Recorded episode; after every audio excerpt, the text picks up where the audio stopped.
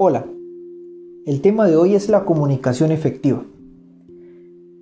Nos hemos preguntado si nos comunicamos de manera adecuada. ¿Acaso son claras las indicaciones que das o recibes a la hora de realizar actividades? En nuestra vida cotidiana es posible que tengamos algunos tropiezos o retrocesos en el desarrollo de nuestras actividades porque precisamente no logramos comunicarnos de manera adecuada. O pensamos que quienes nos colaboran han entendido las indicaciones como nosotros las pensamos, pero no es así. Por esto, debemos tratar siempre que la comunicación fluya sin dificultad y pueda ser comprendida con claridad la primera vez que se lee o se escucha. Para que nuestra comunicación pueda ser efectiva, debe ser clara, que sea fácil de comprender por las personas a las que va dirigida, concreta, que se enfoque de forma directa al punto central que se, que se requiere comunicar, sin dar rodeos innecesarios que puedan desviar el mensaje.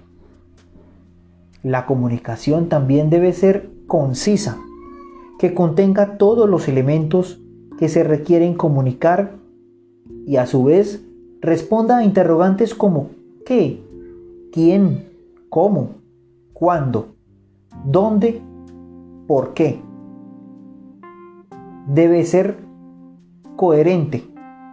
Las ideas que integran la comunicación estén correctamente entrelazadas y concatenadas.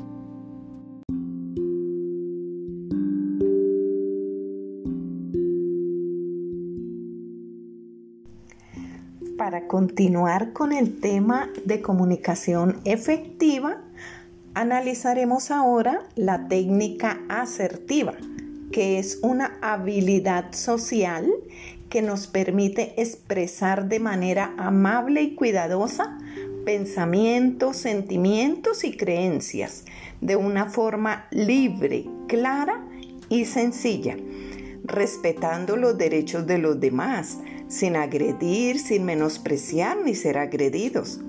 Se observan los hechos, pero sin juzgar. La asertividad, al, al, ser una habilidad, la podemos aprender y fortalecer cada día con experiencias.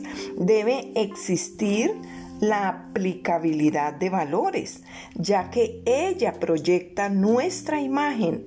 ¿Y qué imagen representamos?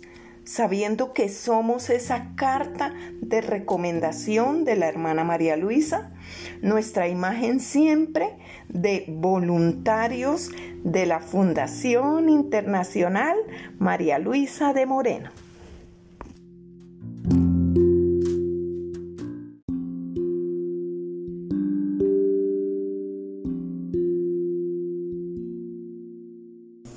La asertividad es expresar mi necesidad con sinceridad, cuidándome y cuidando al otro.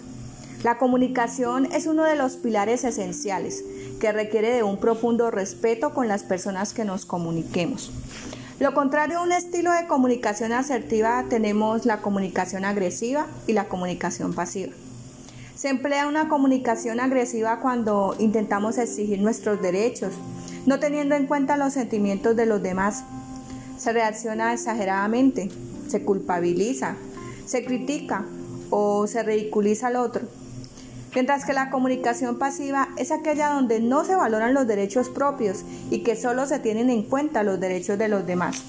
Por eso es muy importante observar los hechos sin juzgar, responsabilizarse de las emociones, encontrar las necesidades no cubiertas, hacer una petición concreta que respete las necesidades de las partes.